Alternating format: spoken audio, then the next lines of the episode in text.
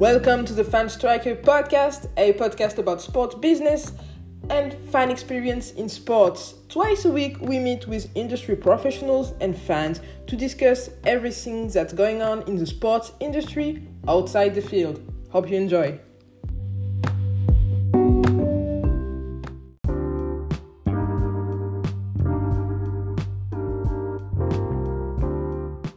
Hello everyone, my name is Maël Tafu and today I am joined by Zach Klima from Wait Time to talk about how AI can revolutionize venue management and especially during those corona time help us come back to the stadium earlier because we will be able to track in real time where the crowd is.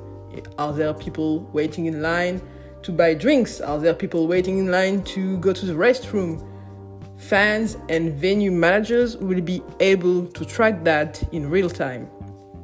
Let's go for the interview with Zach. Hello, Zach. Thank you for joining us today on the podcast. How are you doing? I'm doing great. How are you doing today? Thank you for having me. I'm doing. I'm doing absolutely great. Uh, I'm very happy to have you. Uh, could you introduce yourself to the listener? Yeah, absolutely. Yeah, my name is Zach Klima. I'm the founder and CEO of Wait Time. All right. So um, you're the CEO of, of Wait Times. What uh, can you tell us a bit about uh, your background? What you did before that? What led you to uh, founding uh, Wait Time? Yeah, absolutely. So I'm actually trained as a building architect. Mm-hmm. So I'm an architect, and uh, you know, I was at a game one time. I was at a hockey game, and I missed a game-winning goal uh, and I spent all my money on these tickets, and I was I was super young and spent all my money, and I was in line. I was stuck in line as the game-winning goal happened. So when that occurred, I thought to myself, "Man, if I would have known what the wait time was before I showed up in this line, I probably would have avoided waiting in line." So that was the light bulb moment that went off. And so I did a lot of due diligence and a lot of market research on competition and other platforms that were out there, and there wasn't really anything out there. So I thought to myself, wow, what a great opportunity. Um, I just have to make it all happen. so, um, and so I, I, did a lot of research and I, I, I linked up with the right people.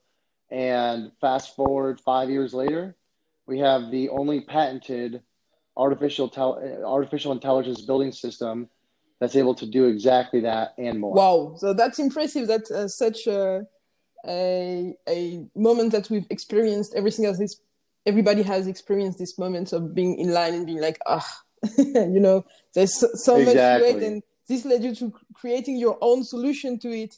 And today, you believe that wait time can um, impact the sports industry in a way that changes uh, fan experience. So how does it work? Yeah, so so what we do, you know, at, at a high level, we've developed a very intricate and sophisticated artificial intelligence building system technology that's able to anonymously track and record the movement analysis of people in real time. So that's all concession lines, restroom lines, retail lines, ingress and egress as well. So what that does is it allows the fans who are inside of the stadium to look on digital screens and on the team's mobile application to see how long the lines are in real time, but also not just the fan experience side of the equation, but we also give operations insight into the behavior of what's happening event after event in all the different locations that we're monitoring. All right. So it's it's it's a God's eye view on concourse behavior. So you allow teams to track some KPIs. What are those? What what KPIs do you use to improve uh, um, the venue experience? Yeah, so when our when our technology is working over a crowd, we're able to uh, we're able to understand how many people are in line at any point in time. Uh, that's number one, and we're okay. able to see how how fast they're moving through the line, so what the wait times are, and what the serve times are of, of each area that we're monitoring. So you have this physical space like a concession or a restroom or an, an ingress or egress, but how is that performing outside of point of sale transactions? So what we're doing is we're monitoring human behavior. So what are fans doing before they swipe their credit card to buy something? So it adds a whole new layer of insight when it comes to human behavior. Okay, I see. So a lot of interesting uh, data that you want to have in mind when you're designing your venue experience during a game day, and you can look back at it after the event happened. That's that's correct. That's yep, really have, great. We, yeah, go ahead. Yeah, we have a, a, a very robust data reporting uh, tool. So what it does is it shows you each location that we're monitoring and the human behavior from the start of the event to the end of the event in all the graphing. And so it shows you how that area performed. And it also will show you four screenshots of the four peak times of that area as well. Okay. So it, will give you, for example, um, what how this is beneficial is they're they're able to see exactly what's happening with all the different areas. But if you add a menu item or subtract a menu item or do something that might change behavior, you're able to immediately measure the effectiveness of that change with our software. Wow! So, how does that happen? That, that's that's actually uh, amazing. Yeah, so our technology is is calculating how uh, movement analysis is unfolding every tenth of a second. So our technology from above is able to identify how fast people are moving, how many people are in an area.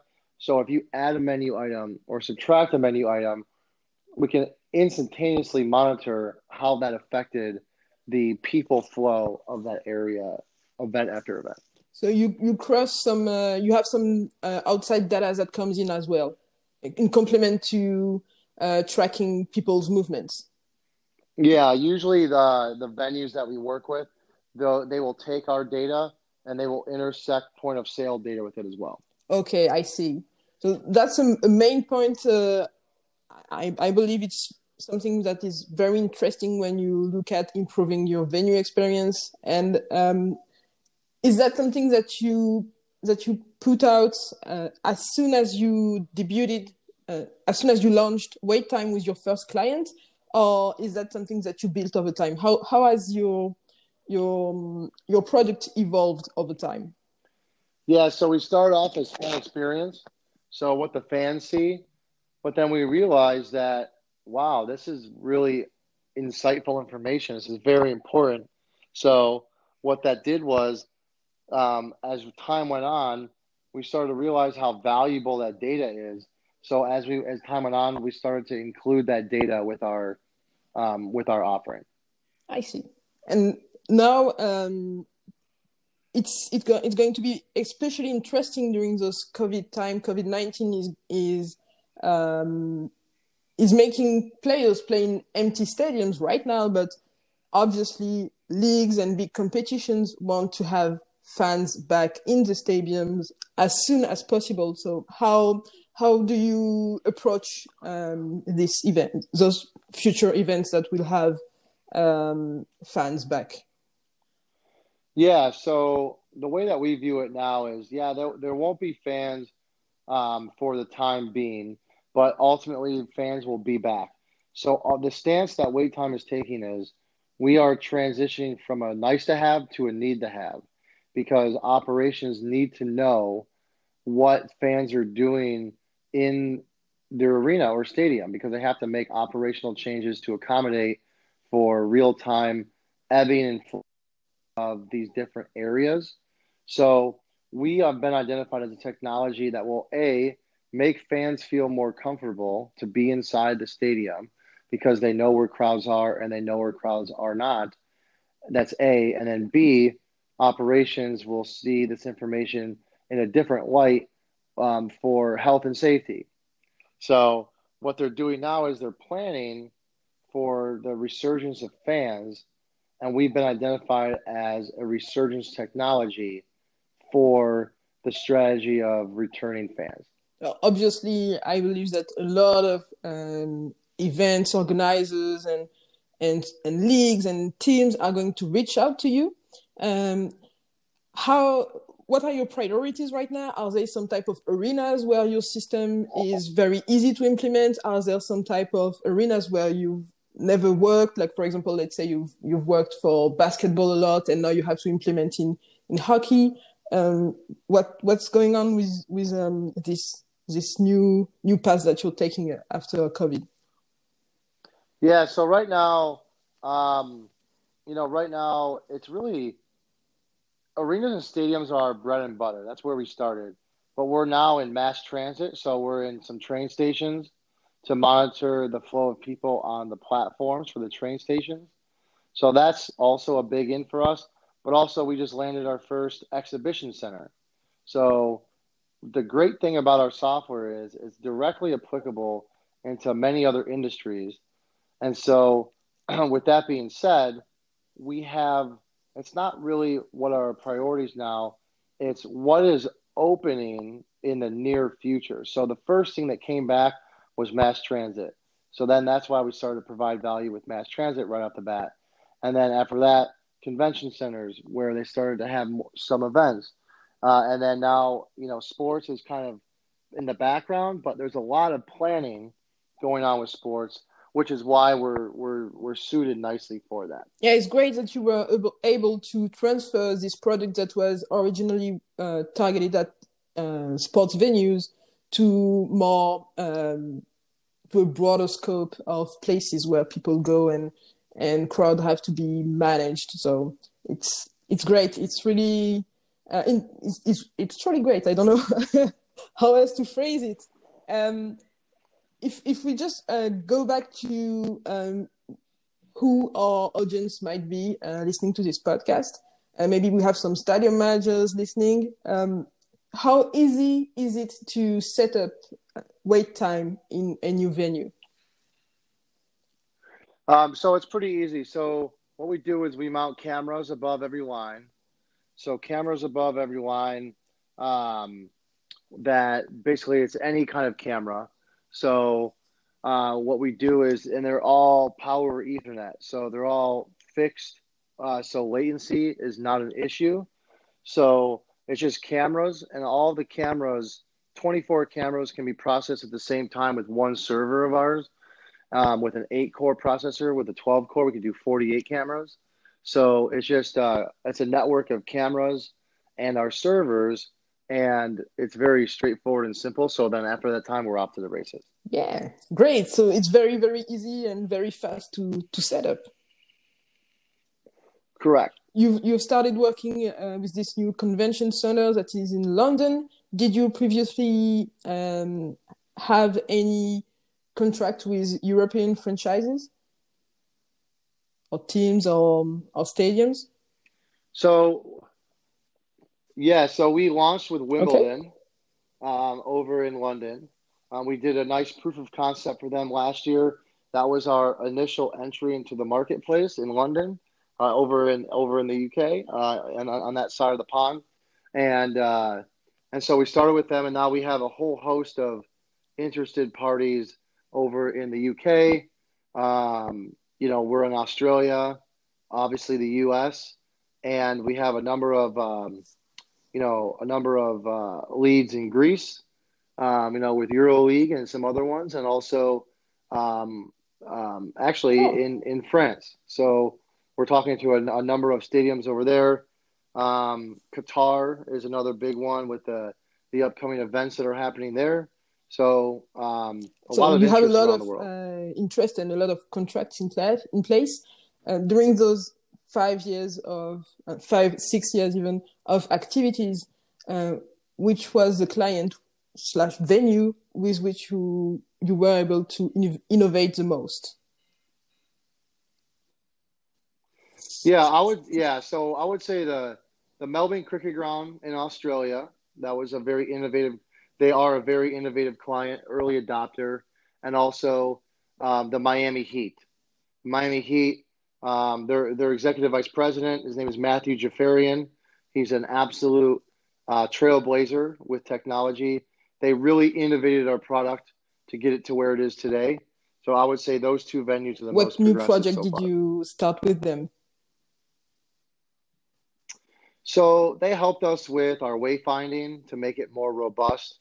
They helped us. Their, their environments are so different. Um, you know, lower ceiling heights, higher ceiling heights, different environmental conditions that might throw off our AI, like red flashing lights.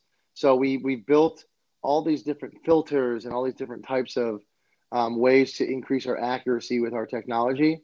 So we're able to do that um, very intimately with them to make our product as be- as as good and as robust I hope that possible. you will be able to keep on improving it uh, and making it very easy for us to come back to stadiums as soon as possible thanks, thanks to wait time. Absolutely. Every day we innovate. You know, it's every day is a new day. Every day we add different uh, accuracy milestones to our product uh, a number of different things as well. Thank so, yes, you very absolutely. much for sharing uh, your career and sharing um, the experience of working at Wait Time and, and creating Wait Time with us on the podcast today. Uh, where can our listeners find you? Yo, reach out to me uh, on LinkedIn or um, you know, I'll give you my email address as well. I mean, it's uh, I'm an open forum, so reach out. I'm very accessible, so reach out at any point in time. You know, Twitter as well. So, um, you know, I'm very responsive and and I love talking. so, uh, reach out any point in time, and I'll, Great. I'll Thank you very much. Thank you.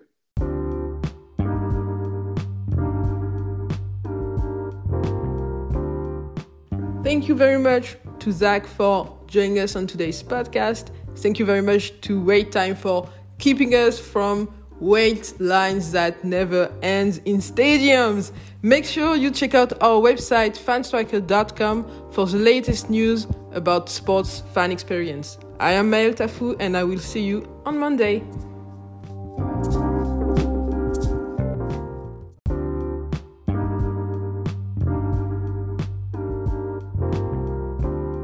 Merci à vous de nous avoir rejoints pour ce podcast.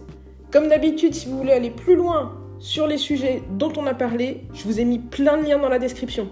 N'hésitez pas à réagir à l'épisode d'aujourd'hui en nous laissant des messages sur l'application Encore. Ça s'écrit A-N-C-H-O-R. Vous pouvez laisser des petits messages audio qu'on pourra intégrer dans les épisodes suivants. Vous pouvez aussi venir discuter avec nous sur les réseaux sociaux de Fanstriker, que ce soit sur LinkedIn, sur YouTube, sur Twitter, sur Facebook ou sur Instagram on est présent à fanstriker. Bien sûr, vous pouvez aussi visiter notre site internet fanstriker.com.